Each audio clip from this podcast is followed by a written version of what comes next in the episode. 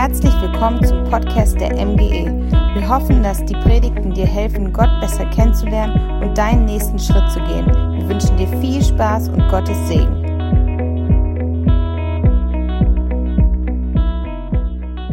Direkt versucht, ein bisschen mitzutanzen, oder? Ähm, unser Praktikant, der Moritz und ich, wir haben uns das Lied bei Spotify rausgesucht und äh, immer wenn wir ein bisschen Motivation im Office brauchen, dann lassen wir den Song ähm, ablaufen, weil der so gute Stimmung verbreitet. Wir sind an unserem Serienfinale, die dritte Predigt von Nicht immer wie im Märchen und wir haben schon heiße Themen hinter uns. Und wir werden heute ein letztes heißes Thema ansprechen, bevor wir dann nächste Woche in eine neue Serie starten. Heute dreht sich alles um Konflikte und warum es sich lohnt, Konflikte zu lösen. Mein Name ist Lukas, ich darf als Pastor hier in dieser Kirche arbeiten und äh, bin froh, dass du heute da bist, weil ich glaube, dass es ein Thema ist, das jeden von uns was angeht und in dem wir auf jeden Fall dazu lernen dürfen. Denn wenn wir ehrlich sind, dann ist die Realität meistens nicht so wie in diesem herrlichen Clip gerade vorhin, oder? Also in den seltensten Fällen hat man den Konflikt, den Streit über die Unordnung des Ehepartners, ähm, während dann in den nächsten Momenten der Partner schon mit dem Blumenstrauß durch die Türe kommt, sachte anklopft, die Musik im Hintergrund die Atmosphäre bestimmt und ähm, das Happy End zum Greifen nahe ist. In den seltensten Fällen geht's so aus, oder? Also ich, ich kenne deine Konflikte nicht, ich will dir da auch nicht zu nahe treten. In meinen Konflikten ist es nicht so. Tatsächlich ist es aber so, dass ähm, das Thema Unordnung, wie gerade vorhin auch in dem Clip, eines der häufigsten Konfliktthemen innerhalb von Partnerschaften sind. Ähm, in einer Online-Studie hat Elite-Partner 12.000, 13.000 Personen befragt. Ähm, 47 Prozent der Frauen und 38 Prozent der Männer haben angegeben, dass die Unordnung des jeweils anderen Partners der häufigste Konfliktpunkt innerhalb der Partnerschaft ist, dicht gefolgt von Finanzfragen und der Vorwurf, dass der Partner zu viel Zeit am Handy verbringt. Gut, ne? Konflikte gehören zu unseren Beziehungen ganz natürlich mit dazu, ganz egal, ob auf der Arbeit, in der Familie, in der Ehe oder der Partnerschaft mit den Kids. Konflikte gehören zu Beziehungen mit dazu. Irgendwann kommt es zum Konflikt. Und die heiße Frage ist, lohnt es sich, Konflikte anzugehen oder sollte man nicht vielleicht eher lieber Gras drüber wachsen lassen und alles gut unter den Teppich kehren, ähm, sodass alles Friede, Freude, Eierkuchen weiter bleibt? Ich habe mich die letzte Woche mit diesem Thema auseinandergesetzt und ein paar Studien zu dem Thema gelesen. Und ich will dir zwei Studien noch mitgeben zu dem Thema Konflikte. Im Jahr 2009 hat das Wirtschaftsprüfungsunternehmen KPMG eine Studie durchgeführt und dabei 4000 Unternehmen inklusive der Beschäftigten dort befragt zum Thema Konflikte und hat daraus eine sehr bekannte Studie verfasst, die sogenannte Konfliktkostenstudie ähm, ist eigentlich der Industriestandard, wenn es um das Thema Konflikte geht in Unternehmen. Und in dieser Studie hat KPMG herausgefunden, dass unterm Strich jeder Arbeitnehmer in der Woche oder generell in seiner Arbeitszeit 15 Prozent der Zeit darauf verschwendet, Konflikte auszutragen oder Konflikte zu bewältigen. 15 Prozent der Arbeitszeit. Wenn du das mal auf deinen Tag runterbrichst, weiß nicht, Ralf, du arbeitest vielleicht acht Stunden am Tag. 15 Prozent von acht Stunden sind 72 Minuten, die jeden Tag draufgehen aufgrund von ungelösten Konflikten am Arbeitsplatz.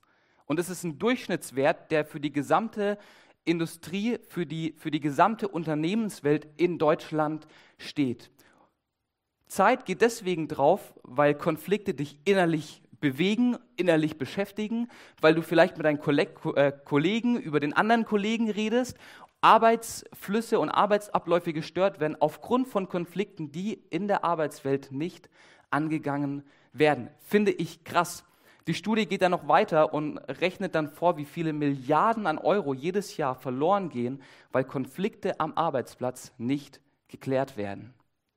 Eine zweite Studie, die mich echt geschockt hat, war folgende Studie die generell in Deutschland gefragt hat, wie sieht es bei dir privat aus mit Konflikten und Streitigkeiten. Und diese Studie hat herausgefunden, oder besser gesagt, die Antworten gesammelt, wonach zwei Drittel aller Deutschen angeben, dass sie sich dauerhaft mit mindestens einer Person in einem Konflikt oder in einem Streit befinden, den sie nicht lösen wollen oder nicht lösen können. Von diesen zwei Drittel, also 60 Prozent, sind nochmal 25 Prozent, die angegeben haben, dass es mindestens drei bis fünf Konfliktparteien sind, mit denen sie sich regelmäßig im Konflikt befinden und mit denen sie regelmäßig die Konflikte auch austragen. Und was ich dabei festgestellt habe, ist, die Frage ist nicht, ob du Konflikte hast, sondern ob du sie löst. Jeder von uns hat Konflikte und ich weiß nicht, an was du vielleicht gerade denkst. An den Nachbarn, ähm, der dir immer die Äpfel vom, vom eigenen Apfelbaum klaut oder ähm, an das Kind, das ständig nicht die Geschirrspülmaschine ausräumen will oder vielleicht auch noch viel, viel tiefer gehende Konflikte. Wir alle haben sie, wir alle tragen sie und glauben dabei oft einer These, einer Lüge, die heißt, Konflikten geht man aus dem Weg. Streit ist schlecht. Wenn zwei Kinder sich streiten, ist es in der Regel so, dass man als Erwachsener zwischengeht und die beiden Streithähne auseinanderhält und sagt, ey, streitet euch nicht. Streiten ist schlecht. Ja, ihr habt doch Spielzeug, streitet euch nicht hier. Der eine geht in das Zimmer, der andere in das nächste. Und wenn er abgekühlt ist, dann kommt er wieder zusammen. Streiten ist schlecht. Freundschaften finden ein jähes Ende, weil man Konflikte nicht angeht, weil man bestimmte Themen nicht ansprechen möchte und dann lieber zwei unterschiedliche Wege einschlägt. Ehen werden geschieden, weil die beiden Ehepartner nicht mehr den gleichen gemeinsamen Nenner aufweisen können und sich so viel Konfliktpotenzial und Konfliktmaterial angesammelt hat, dass nur noch die Scheidung als letzte Option gilt. Kinder verlassen frühzeitig ihr Elternhaus, weil sie sich von den Eltern nicht mehr verstanden, geliebt und angenommen fühlen. Und wenn ich der Studie von KPMG glaube, dann gibt es viele Arbeitnehmer, viele Arbeitende, die keine Lust auf den nächsten Arbeitstag haben, aufgrund der Konflikte, die sie dort am Arbeitsplatz erwarten. Jeder von uns hat Konflikte, aber ich glaube, wir wissen selten gut mit ihnen umzugehen. Wir wissen selten, wie wir sie lösen können und jeder von uns hat da vielleicht auch seine eigene Strategie, an Konflikte und Streitereien ranzugehen. Der eine ist vielleicht eher proaktiv, der andere ist eher zurückhaltend.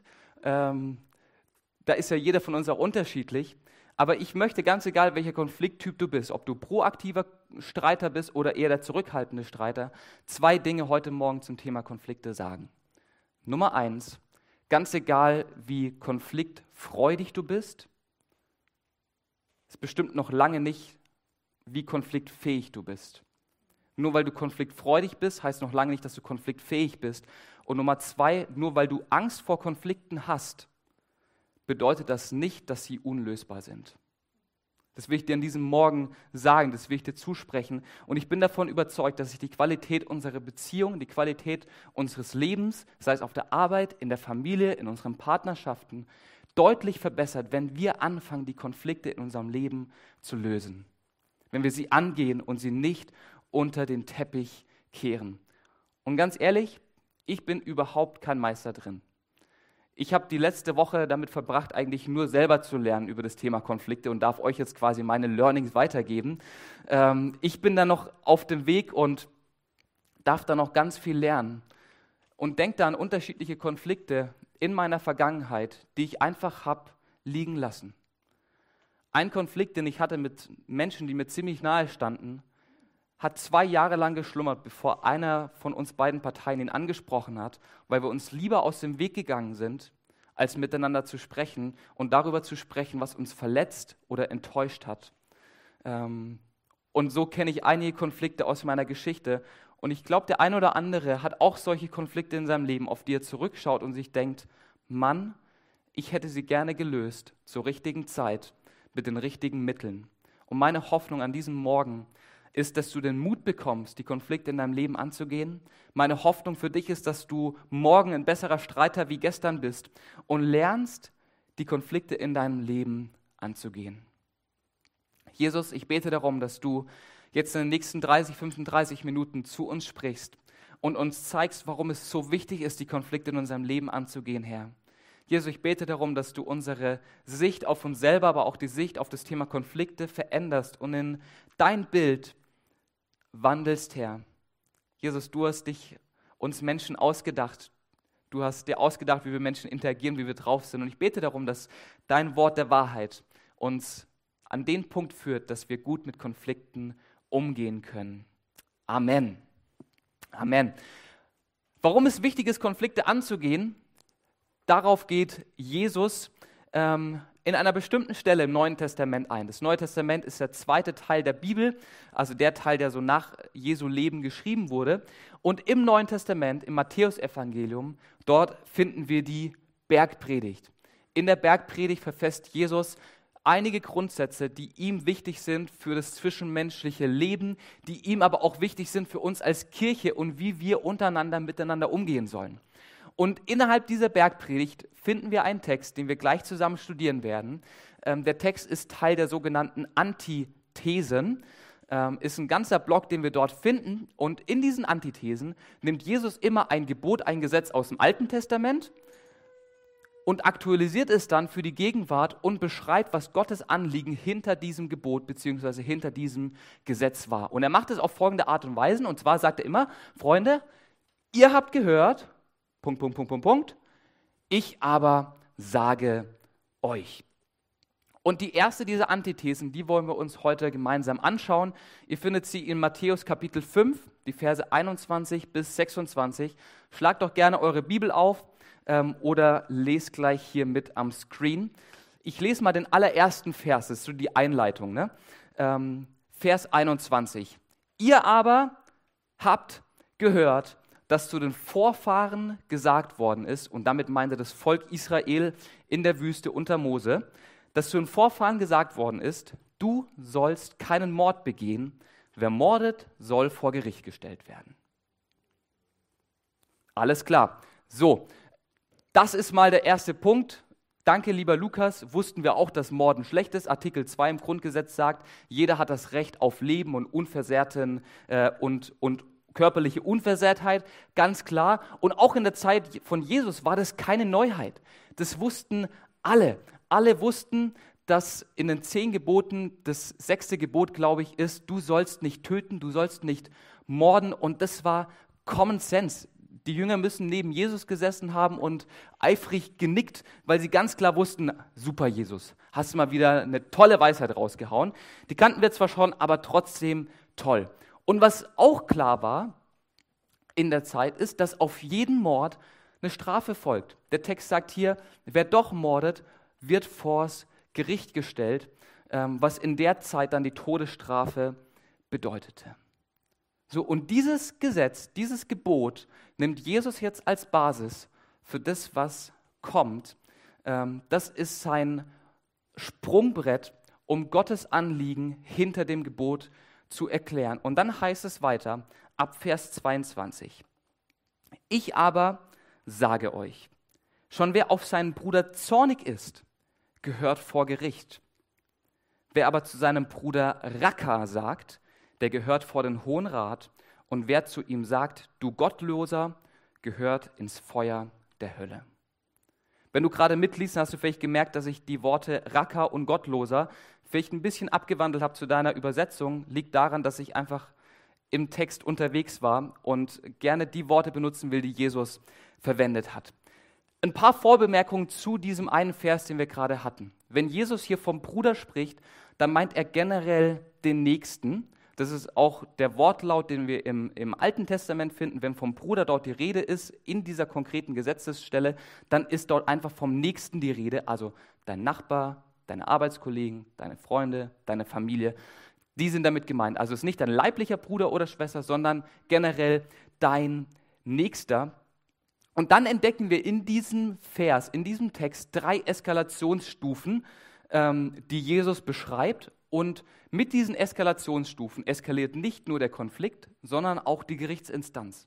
Wir fangen an beim Lokalgericht, kommen dann vor den Hohen Rat und enden dann im Feuer der Hölle. Bitte bleibt dran, ich erkläre das später.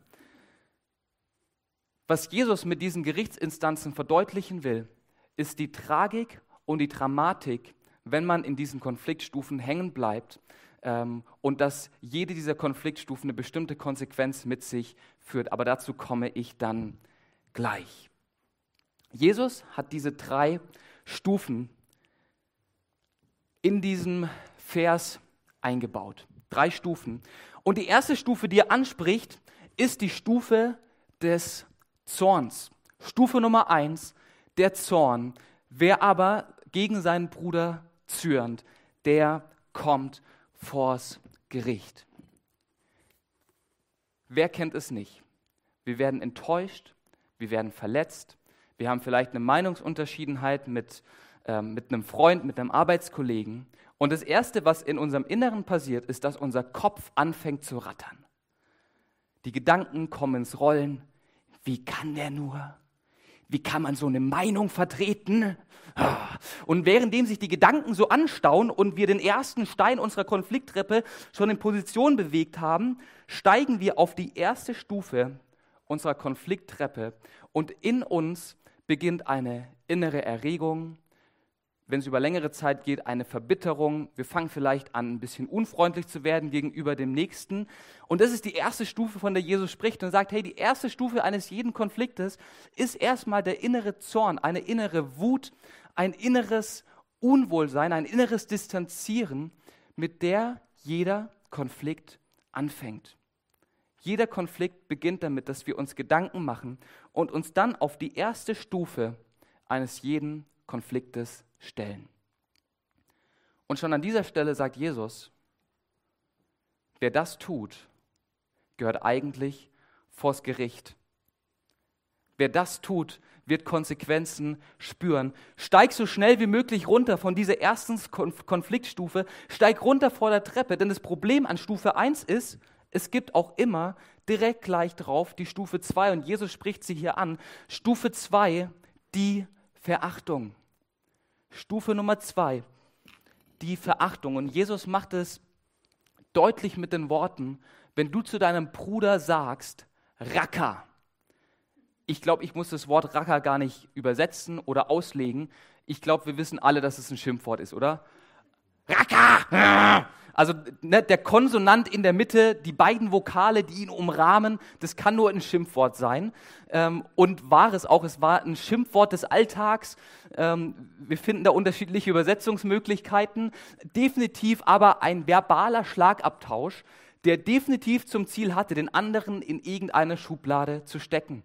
Und Jesus sagt, mein lieber Freund, die nächste Konfliktstufe steht bereit, nachdem du innerlich die Erregung vielleicht schon gespürt hast, nachdem innerlich schon die Ablehnung gegen, gegen deinen Konfliktpartner passiert ist, ist es ganz schnell, dass wir auf die nächste Konfliktstufe aufsteigen und entweder vielleicht im Gespräch mit dem anderen unsere Beleidigungsgeschütze auffahren und erstmal ein paar Rackakakakakakakas abliefern oder wenn wir vielleicht eher der zurückhaltende Typ sind, mit ein paar Freunden über den reden.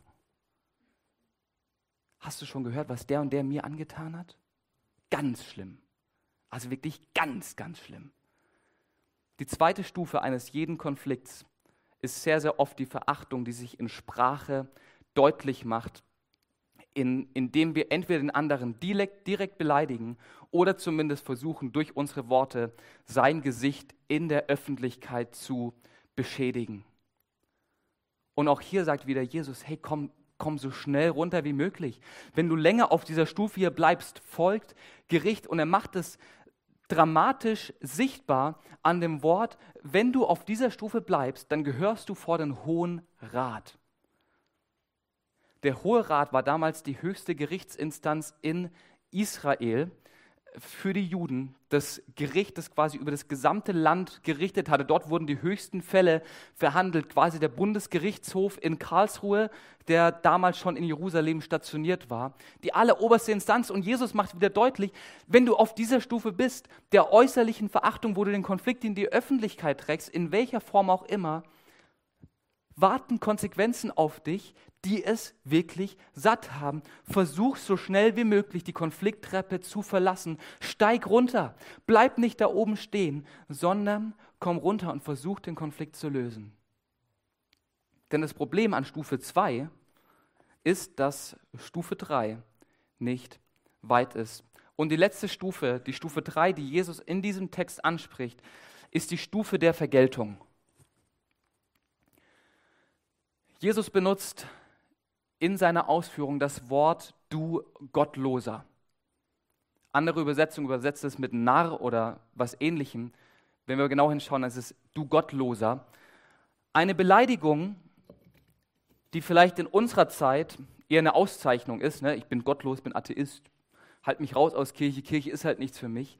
Aber in der Zeit von Jesus die höchste Beleidigung darstellte, die du einem Juden entgegenhalten konntest.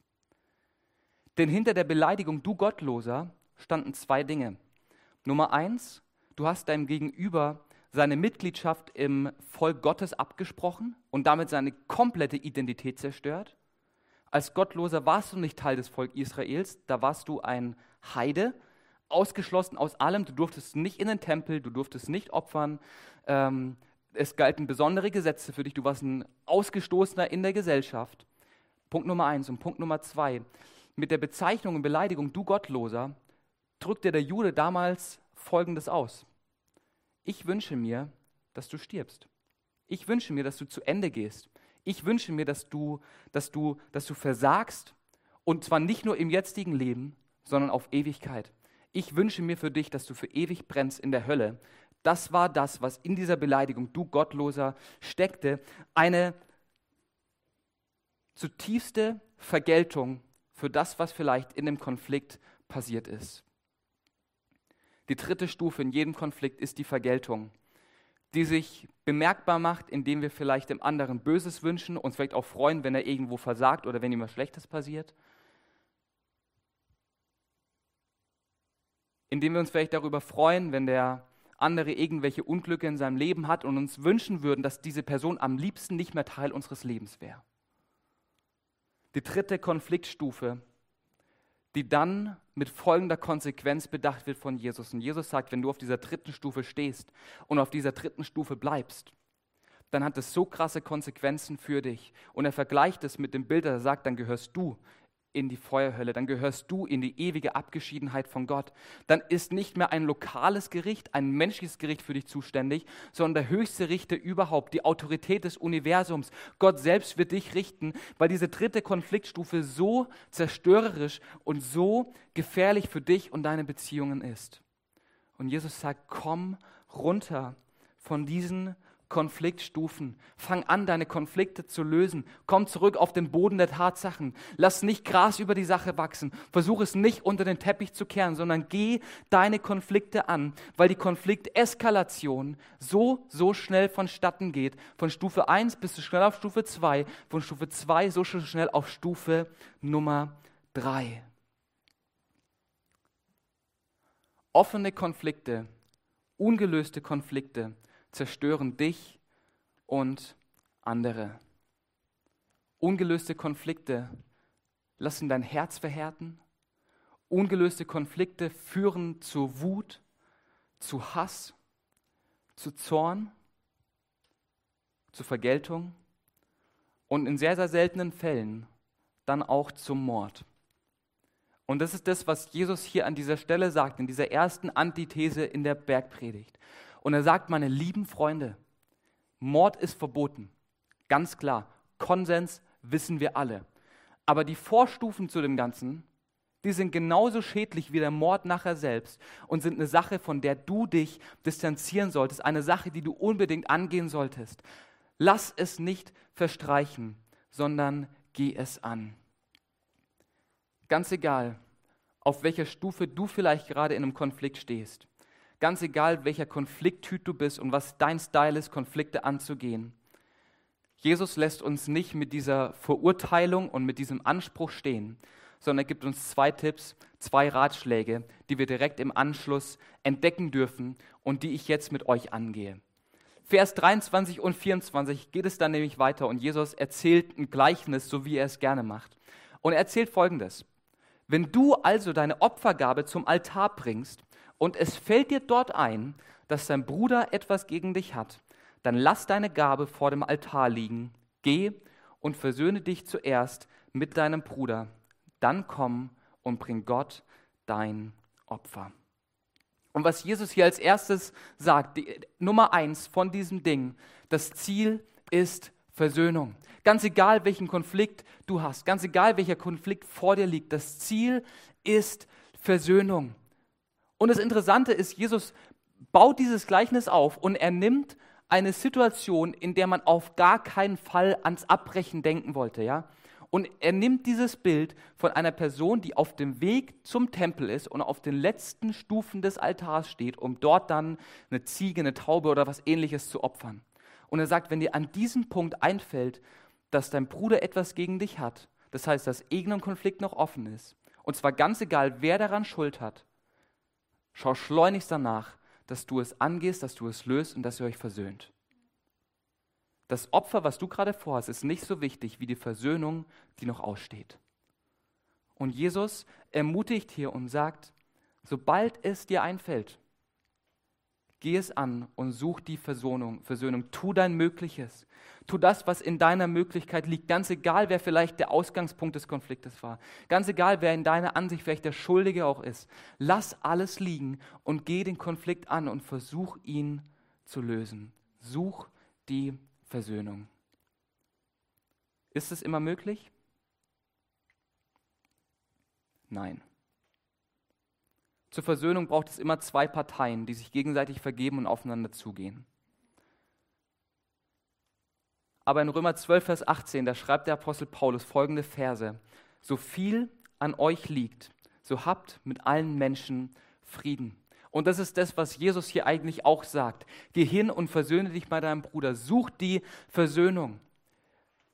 Biete die Versöhnung von deiner Seite an. Du bist nicht dafür verantwortlich, dass Versöhnung passiert, aber du kannst Versöhnung möglich machen.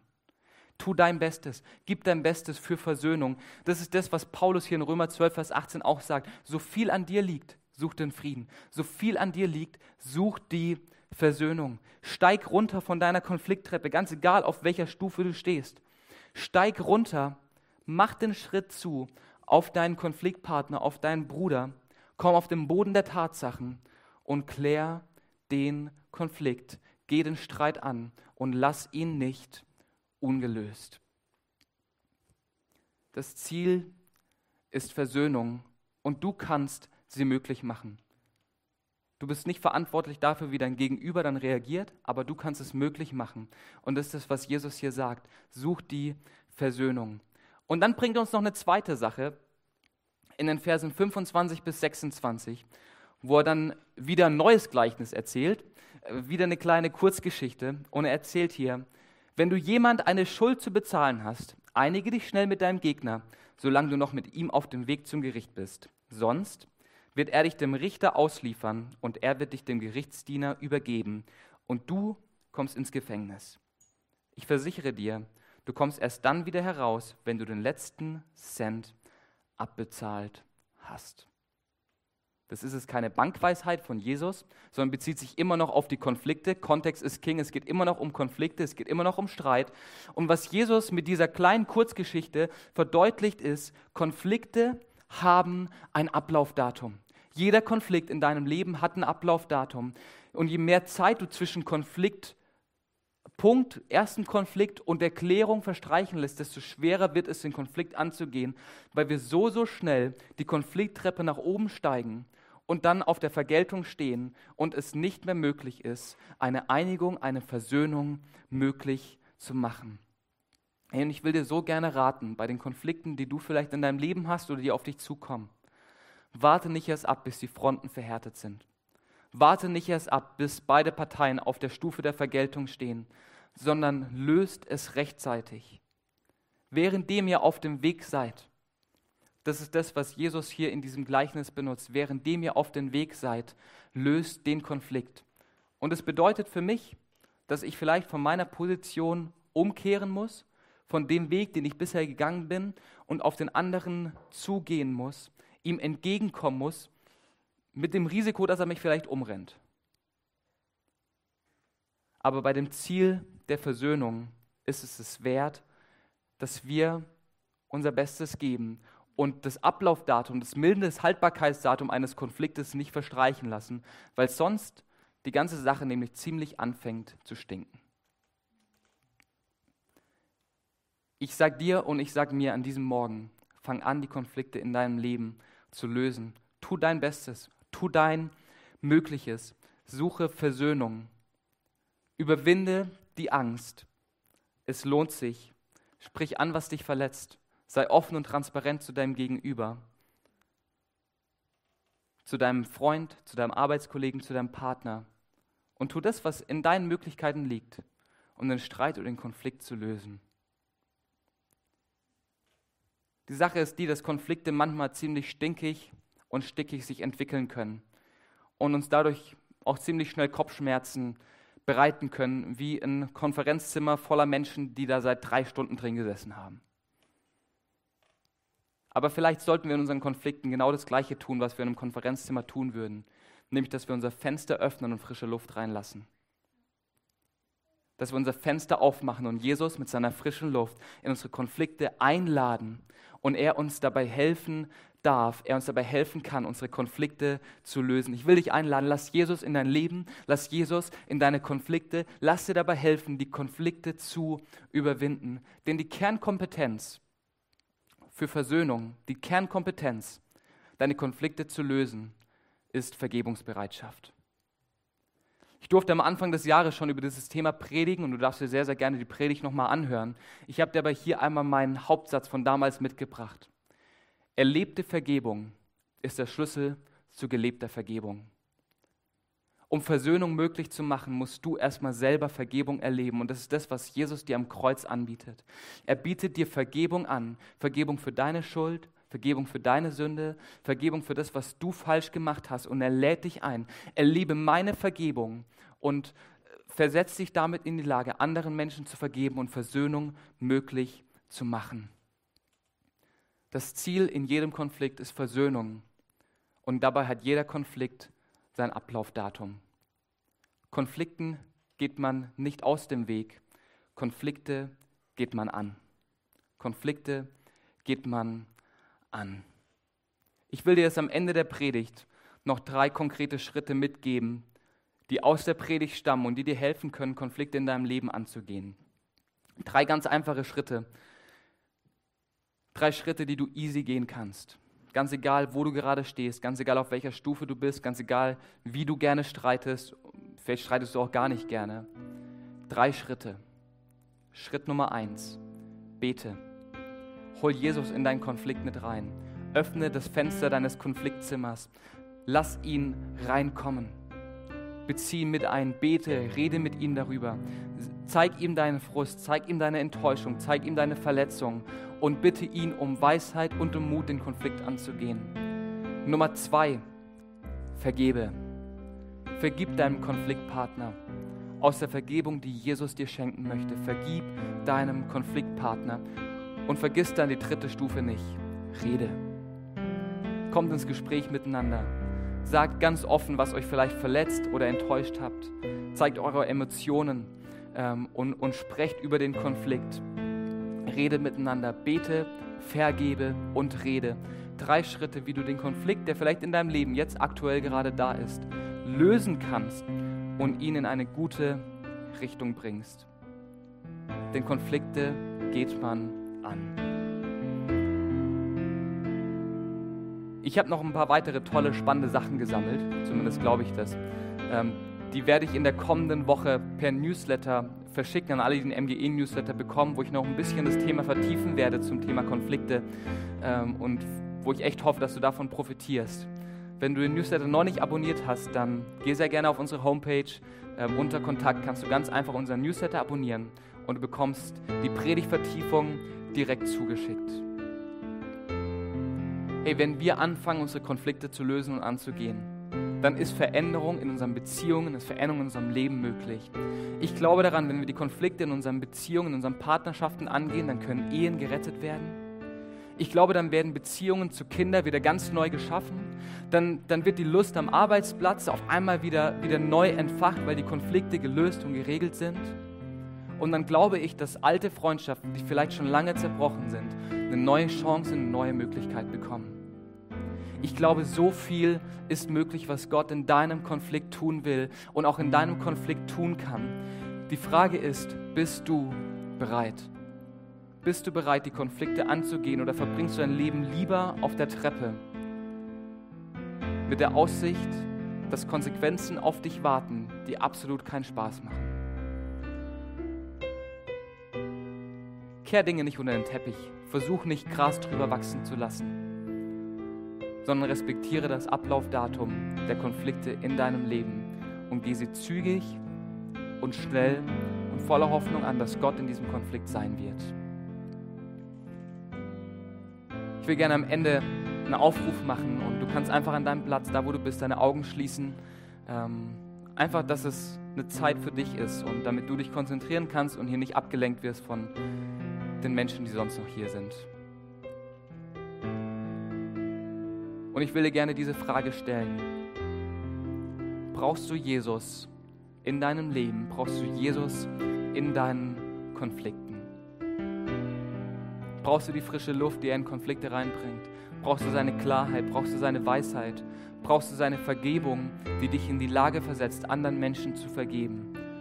Dann gib mir doch jetzt ein ganz kurzes Handzeichen und dann will ich für dich beten. Yes, danke schön. Vielen Dank. Jesus, ich danke dir dafür, dass wir unseren Mitmenschen nicht aus unserer Kraft heraus vergeben müssen und es nicht aus unserer Kraft heraus schaffen müssen, für Versöhnung zu sorgen, sondern aus deiner Vergebung heraus leben dürfen. Herr, ich darf wissen, dass du mir Mut und Weisheit schenkst, die Konflikte in meinem Leben anzugehen und zu lösen. Und ich bete darum, dass du Veränderung schenkst, Jesus. Herr, ich bete darum, dass du Konfliktlösung schenkst und wir spürbar in den nächsten Wochen Mut bekommen, Konflikte anzugehen, die vielleicht schon viel zu lange am Eskalieren sind. Jesus, ich bete darum, dass du jedem Einzelnen, der sich jetzt gemeldet hat, begegnest, ihm nahe bist und ihm zeigst, dass es sich lohnt, die Konflikte anzugehen, die Konflikte zu lösen. Hey, du bist es wert, die Konflikte in deinem Leben anzugehen, weil sie dich ansonsten zerstören und dir wirklich langfristig schaden. Du bist es wert, dass du die Konflikte angehst. Und ich will dir gerne noch eine zweite Frage stellen, die du an deinem Platz einfach reflektieren kannst und wo du dann einfach ein Gebet sprechen kannst, um darauf zu reagieren, einfach leise in deinen Gedanken an deinem Platz. Wo brauchst du jetzt gerade in diesem Moment eine Veränderung deines Konfliktverhaltens? Wo brauchst du Weisheit? Wo brauchst du Mut? Wo brauchst du vielleicht Empathie, die Eigenschaft zuhören zu können? Ich gebe dir ein paar Minuten Zeit, wo du Gott da einfach konkret auch fragen kannst was du brauchst und was er dir geben möchte. Und dann sprich ein ganz einfaches Gebet. Bitte Gott darum, dass er dir hilft, in deiner Art und Weise zu wachsen, wie du Konflikte führst, damit Konflikte wirklich gelöst werden können.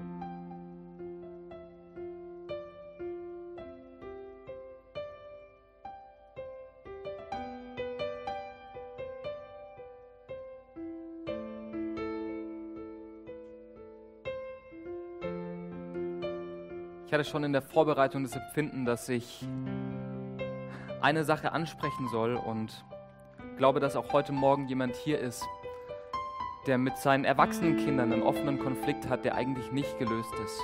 Eine, eine Uneinigkeit, ähm, ein großes Streitthema. wenn du jetzt gerade hier bist und das vielleicht hörst oder gerade dir die Predigt anschaust, will ich dich ermutigen, dass du diesen Konflikt angehst und mit deinen Kindern klärst.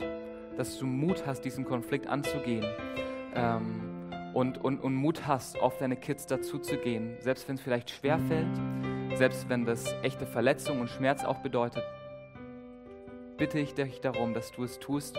Und ich glaube, dass Gott dich da segnen wird und Gott eine Erneuerung eurer Beziehung schenken möchte.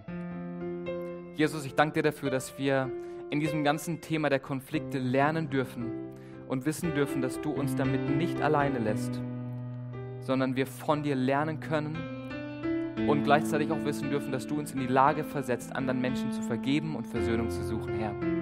Jesus, ich danke dir dafür, dass es für dich keine eingefahrene Situation gibt. Ich danke dir dafür, dass es für dich keinen Konflikt gibt, der zu eskaliert ist, als dass du ihn nicht wieder in Versöhnung verwandeln kannst. Und ich bete darum, dass die Konflikte, die vielleicht jetzt gerade hier repräsentiert sind durch ein oder zwei Menschen, Herr, dass du hilfst, sie zu lösen und dass du Versöhnung schenkst, Jesus.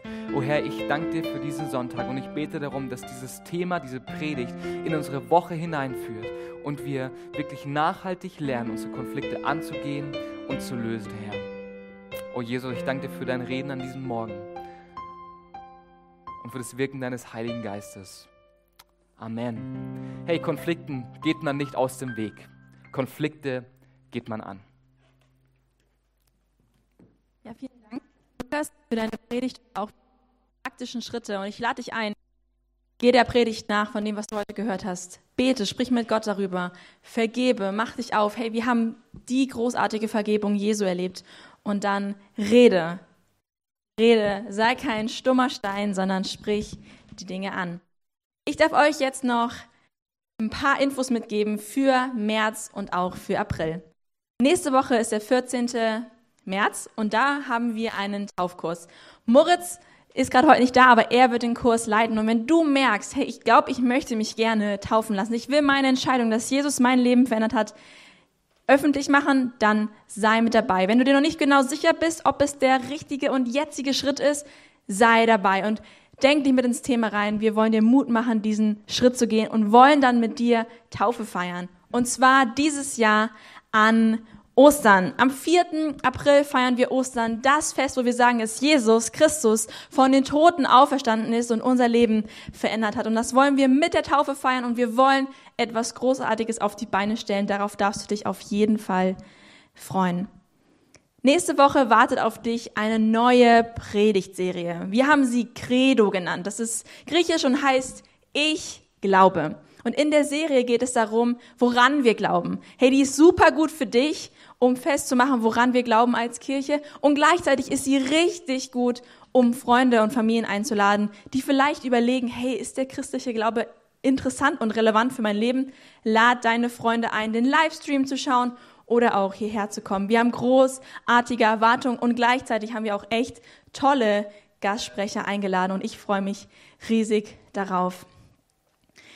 Heute Morgen im Frühgebet hatte Elias so einen starken Gedanken, Gemeinschaft zu haben. Und ich will dir Mut machen, heute Gemeinschaft mit jemandem zu haben. Jemanden anzurufen, wenn du gerade zu Hause alleine den Livestream schaust, ruf doch jemanden an, mach du doch den ersten Schritt. Und wenn du hier bist, lass uns nach dem Gottesdienst vielleicht, wenn wir zu Hause sind, nochmal jemanden anrufen. Wir können Gemeinschaft haben. Wir sind nicht alleine und lass uns Gemeinschaft in diesen Zeiten suchen. Und ich würde gerne noch für dich beten zum Schluss. Steh doch gerne mit mir auf und lass uns uns aufmachen und ich will Gutes über die Woche für dich aussprechen. Gott, ich danke dir für den heutigen Gottesdienst, für das Wort, was wir gehört haben und dass wir wirklich Streit und Konflikte angehen wollen und dass du hineinkommst in Streitsituationen. Und ich möchte jetzt für jeden Einzelnen beten, dem vielleicht ein Konflikt eingefallen ist dass du ihm Mut schenkst und die Bereitschaft, echt auf den anderen zuzugehen und das Gespräch zu suchen. Jesus, ich bete, dass du jeden Einzelnen jetzt wirklich segnest für seinen Alltag, für die Dinge, die anstehen, fürs Homeschooling, für ähm, Homeoffice, für den Alltag, für fürs Einkaufen, für Gespräche, für alles, was wir tun, dass du in all dem erfahrbar bist. Wir glauben, dass du mittendrin erlebbar bist und das will ich aussprechen über jeden Einzelnen, der gerade hier ist und auch von zu Hause aus zuschaut in Jesu Namen. Amen. Hey, ich wünsche dir einen richtig guten Sonntag. Genieße ihn und lasst uns Jesus alle Ehre geben. Und bis nächste Woche. Liebe M